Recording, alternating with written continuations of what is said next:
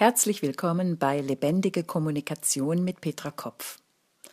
Heute möchte ich über das Geheimnis einer schönen Stimme sprechen.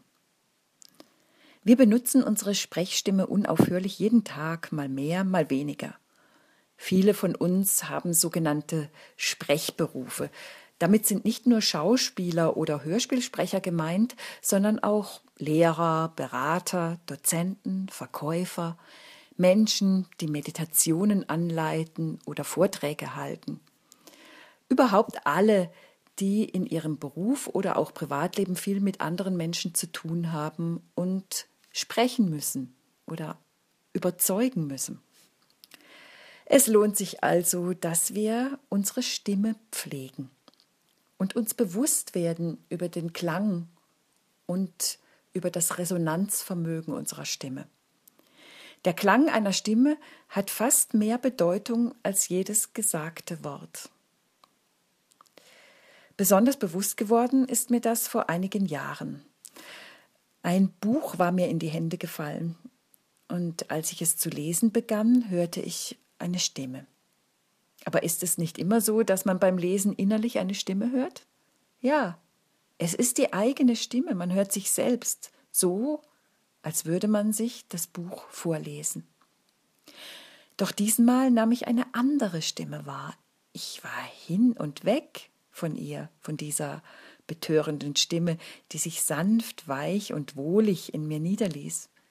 Die gelesenen Worte wurden hörbar, mal zärtlich, schmeichelnd, dann fragend und bestimmt. Gegensätze hoben sich auf, verwandelten sich in Bilder.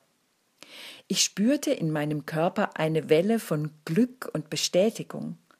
Was da geschrieben stand, erfasste ich gar nicht mit dem Kopf, nein, es war wie eine eigene Erfahrung. Faszinierend. Ich schrieb der Autorin. Sie antwortete, und wieder waren es geschriebene Worte, die für mich hörbar wurden. Wochen später lernten wir uns kennen. Als sie mir die Tür öffnete und ich zum ersten Mal ihre Stimme in der sogenannten Realität hörte, war sie mir schon längst altvertraut. In jedem Ton, jeder Silbe waren Erlebnisse gespeichert. Ihre Erfahrungen wurden in feinen Schwingungen übertragen, so dass ich nicht nur hörte, sondern auch selbst miterleben konnte, was sie mir zu erzählen hatte. Ein Nachmittag, den wir zusammen verbrachten, so intensiv, als wären es Jahre gewesen. Der Wohlklang ihrer Stimme begleitete mich später auch in verschiedenen Meditationen, die ich als besonders wertvoll empfand. Was also ist das Geheimnis einer schönen Stimme? Die Art und Weise, wie wir atmen und wie wir unsere Töne und Worte dem Atem anvertrauen, ist sicher ein Teil davon. Aber es ist auch und vor allem unsere Fähigkeit, durchlässig zu sein, um unseren Gefühlen Raum zu geben. Eine durchlässige Stimme verbindet.